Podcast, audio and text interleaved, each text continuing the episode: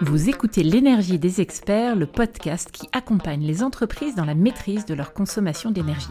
Aujourd'hui, on démystifie la rénovation énergétique. Je sais que c'est important la rénovation énergétique, mais mon problème, c'est que je ne sais pas par où commencer. La rénovation énergétique? J'ai d'autres chats à fouetter et franchement, j'ai pas le budget. J'ai déjà commencé mes travaux, mais j'aimerais que ça aille un peu plus vite quand même. J'en ai un peu marre maintenant. D'après le ministère de la Transition énergétique, le secteur du bâtiment représente 44% de l'énergie consommée en France. La performance énergétique d'un bâtiment est donc un enjeu crucial pour les entreprises dans leur quête d'économie d'énergie. Alors, quels travaux entreprendre? Quels sont aujourd'hui les leviers à actionner? Pour répondre à ces questions à nos côtés, Anne-Sophie Dalis, experte énergie chez Eni, et Joséphine Ledoux, fondatrice du bureau d'études Enera. Bonjour Anne-Sophie, bonjour Joséphine, ravie d'être à vos côtés aujourd'hui. Racontez-nous, qui êtes-vous? Bonjour, euh, je suis donc Joséphine Ledoux, cofondatrice du bureau d'études Enera, qui est le bureau d'études thermique d'ENI. Bonjour Anne-Sophie, je suis en charge du business développement B2B au sein d'ENI. Merci. Alors on va commencer par les fondamentaux. Pourquoi rénover mon bâtiment? Qu'est-ce qui peut me pousser en tant que professionnel à euh, choisir de rentrer dans une étape de rénovation de mon bâtiment? Ce qu'il faut savoir, c'est que le bâtiment est ce que l'on pourrait appeler un objet vivant. Il subit les intempéries, il est fréquenté par des usagers et ou des habitants, donc en gros, il vieillit. Et depuis toujours, les bâtiments doivent régulièrement être rénovés, comme des reprises de toiture, des ravalements, des, des remplacements pardon, de systèmes de chauffage, de peinture.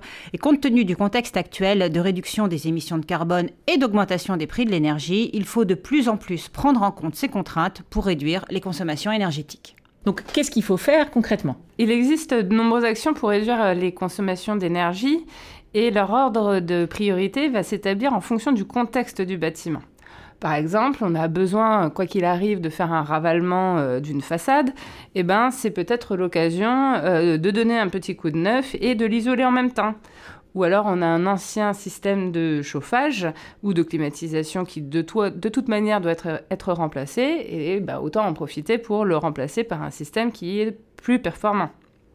La régulation, c'est-à-dire le réglage de la température du chauffage et de la climatisation, bah, permet aussi de rationaliser les consommations d'énergie et de ne consommer que lorsque c'est nécessaire. On constate aujourd'hui que, un peu par facilité, on met le chauffage en route toute la journée et toute la nuit, et puis on passe euh, l'été à la climatisation.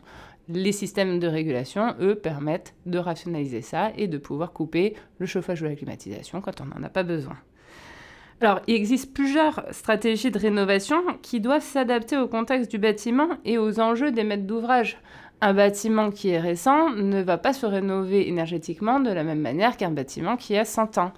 Un maître d'ouvrage qui a une stratégie bas carbone euh, généralisée avec des investissements qui sont prévus pourra faire une rénovation beaucoup plus importante et plus globale qu'un maître d'ouvrage euh, dont les finances ne permettraient pas de ce type d'investissement. Et là, on va pouvoir faire une adaptation de la stratégie de rénovation, plus au cas par cas. Très bien. Vous m'avez convaincu, je crois. Donc, je décide de me lancer vraiment dans la rénovation énergétique. On y va. Euh, concrètement, pour mon bâtiment, c'est quoi la première étape? Bah, La première étape, c'est de faire un audit énergétique du bâtiment. C'est une photographie du bâti, de ses installations et de ses usages. Il faut ensuite, comme je le disais tout à l'heure, discuter avec le maître d'ouvrage sur la base de préconisations de travaux chiffrés hein, qui sont présents dans, dans l'audit, de la stratégie qu'il veut adopter en fonction de ses objectifs et de ses moyens, comme on le disait. Des rénovations globales peuvent être envisagées, mais il est également possible d'établir un plan de rénovation étalé dans le temps. Exemple, améliorer rapidement le confort des occupants sans beaucoup d'investissement, c'est assez simple. Il suffit, par exemple, pour un hôtel qui, euh, dont la chaudière arrive en fin de vie, de la remplacer ce système par un système performant. Ou si cet hôtel a des chambres qui sont euh, très bien chauffées, voire surchauffées, et d'autres qui le sont moins, on va faire un équilibrage de réseau, on va traiter des réseaux, et immédiatement, on va à la fois améliorer le confort, mais aussi créer des économies d'énergie. En fait, il est vraiment important de s'adapter au contexte. Il n'y a pas de recette miracle. Très bien. Donc, la première étape, c'est l'audit, vous venez de le dire. Donc maintenant, j'ai fait mon audit, je sais ce que je peux faire, je sais combien ça va me coûter. Comment je passe à la pratique, comment je peux finalement gérer mes travaux pour être sûr que ça ne va pas déraper. Parce que c'est vrai que travaux, souvent, c'est synonyme pour nous de délais euh, non tenus, de coûts pas forcément maîtrisés, de possibles malfaçons. Enfin, voilà, c'est plutôt euh, qu'est-ce que je peux faire pour bien cadrer tout ça? Bah, Les travaux dans le bâtiment, c'est quelque chose de technique.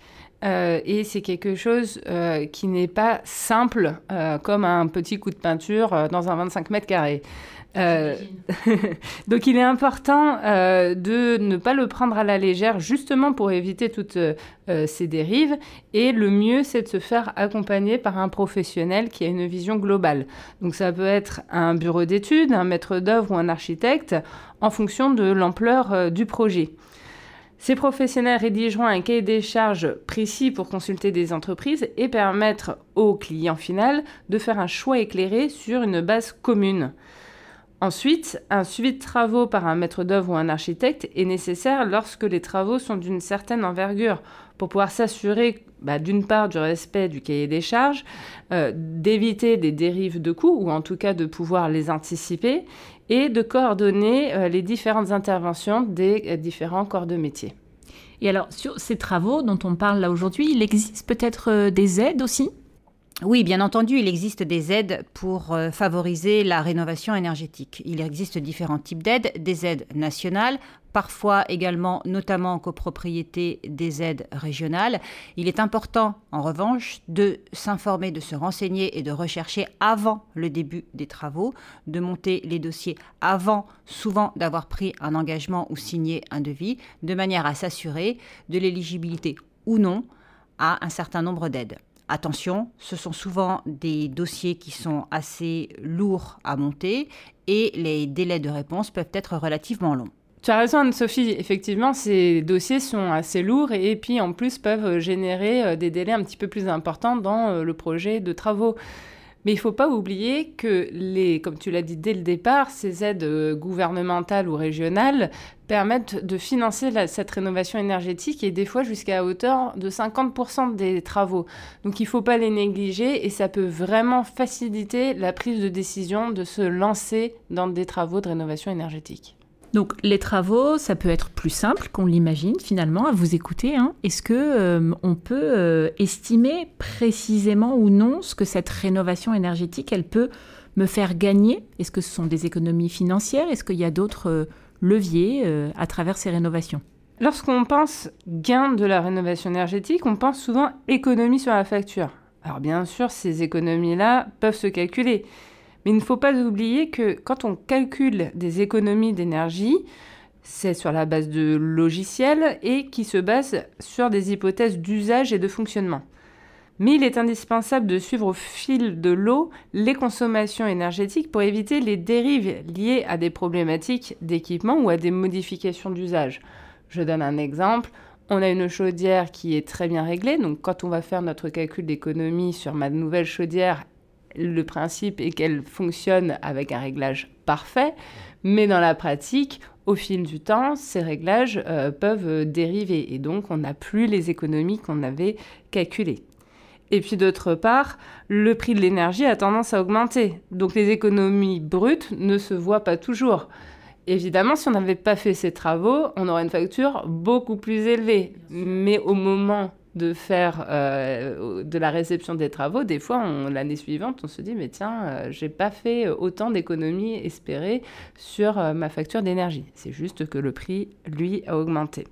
C'est pour ça qu'il ne faut pas se limiter juste à l'aspect financier quand on s'engage dans des travaux de rénovation énergétique, mais il faut aussi prendre en considération tous les autres gains, comme par exemple l'amélioration du confort thermique et visuel je vais peut-être me sentir beaucoup mieux dans un bâtiment qui va être isolé ou avec des fenêtres remplacées parce que je ne subirai plus de courant d'air ou je n'aurai plus d'effet de paroi froide.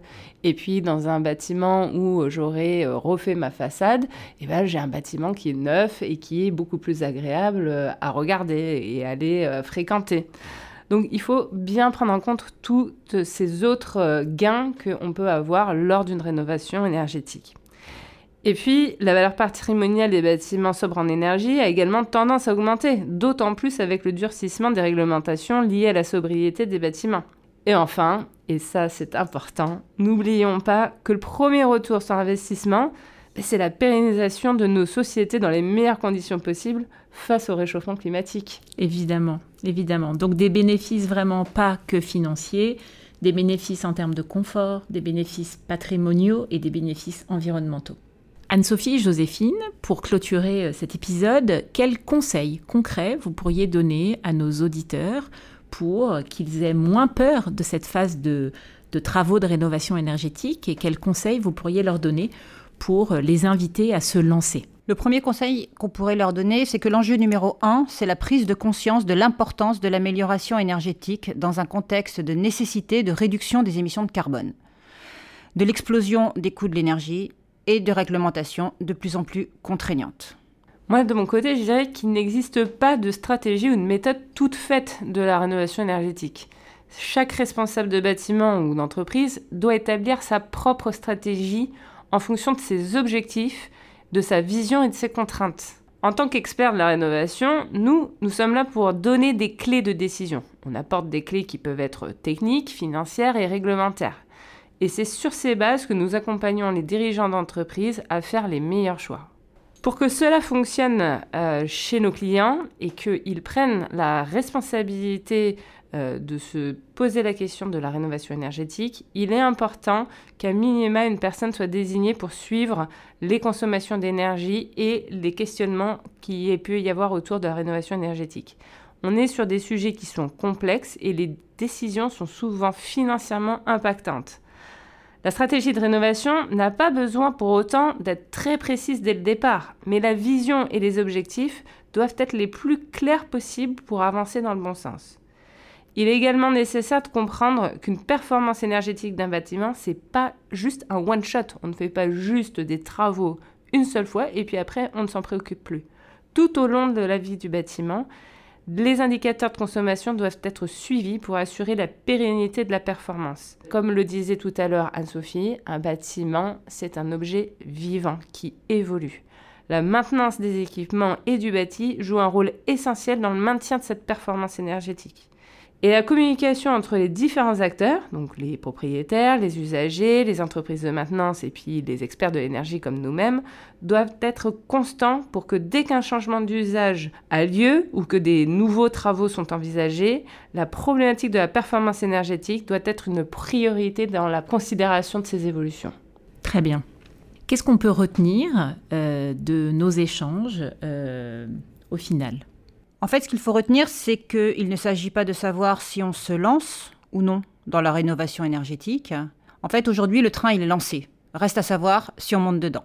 Moi, j'ajouterais qu'il faut transformer cette contrainte en opportunité pour réfléchir à, notre confort, à notre environnement de travail, à nos nouvelles façons de vivre et de concevoir nos politiques d'investissement.